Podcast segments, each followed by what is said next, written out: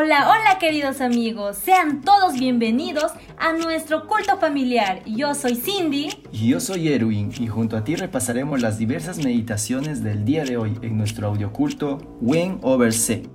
¡Comencemos!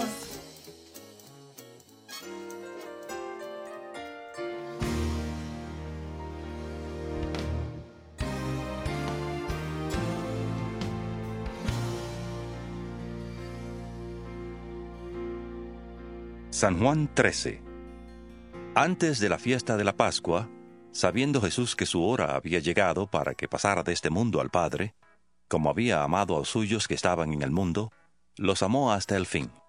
Y cuando cenaban, como el diablo ya había puesto en el corazón de Judas Iscariote, hijo de Simón, que le entregara, sabiendo Jesús que el Padre le había dado todas las cosas en las manos, y que había salido de Dios y a Dios iba, se levantó de la cena, se quitó su manto y tomando una toalla, se la ciñó. Luego puso agua en una vasija y comenzó a lavar los pies de los discípulos y a secarlos con la toalla con que estaba ceñido. Cuando llegó a Simón Pedro, éste le dijo, Señor, ¿tú me lavarás los pies? Respondió Jesús y le dijo, Lo que yo hago, tú no lo comprendes ahora, pero lo entenderás después.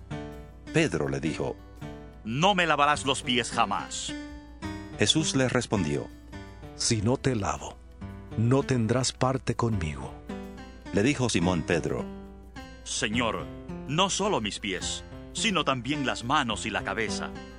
Jesús le dijo, El que está lavado no necesita sino lavarse los pies, pues está todo limpio. Y vosotros limpios estáis, aunque no todos. Porque sabía quién le iba a entregar. Por eso dijo, No estáis limpios todos.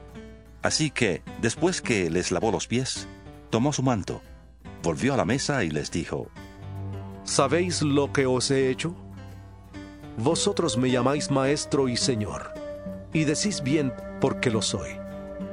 Pues si yo, el Señor, y el Maestro, he lavado vuestros pies, vosotros también debéis lavaros los pies los unos a los otros.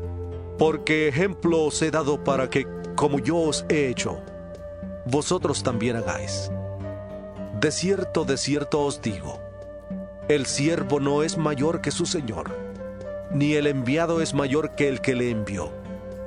Si sabéis estas cosas, bienaventurados sois si las hacéis.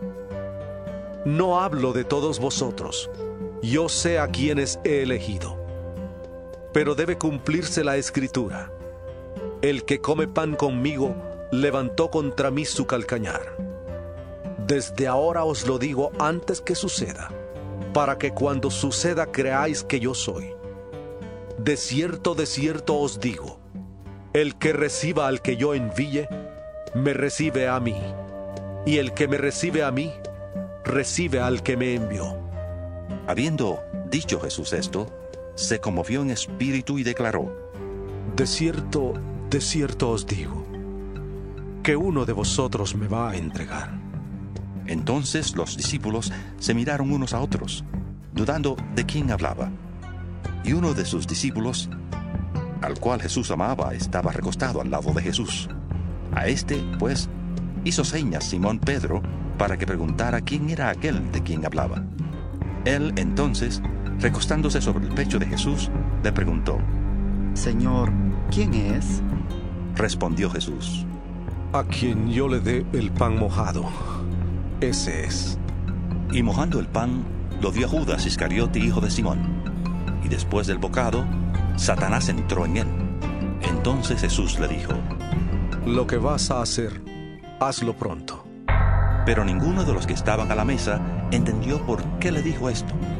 Algunos pensaban, puesto que Judas tenía la bolsa, que Jesús le decía, compra lo que necesitamos para la fiesta, o que diera algo a los pobres.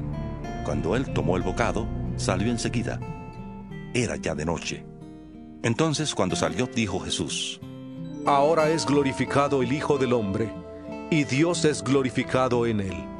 Si Dios es glorificado en él, Dios también le glorificará en sí mismo, y enseguida le glorificará. Hijitos, aún estaré con vosotros un poco.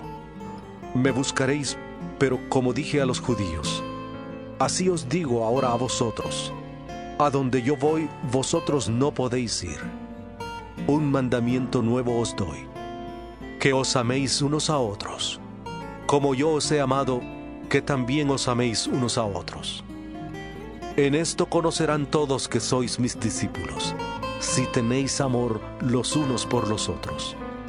Le dijo Simón Pedro, Señor, ¿a dónde vas? Jesús le respondió, A donde yo voy, no me puedes seguir ahora, pero me seguirás después. le dijo Pedro, Señor, ¿por qué no te puedo seguir ahora? Mi vida daré por ti. Jesús le respondió, ¿Tu vida darás por mí? De cierto, de cierto te digo, no cantará el gallo sin que me hayas negado tres veces.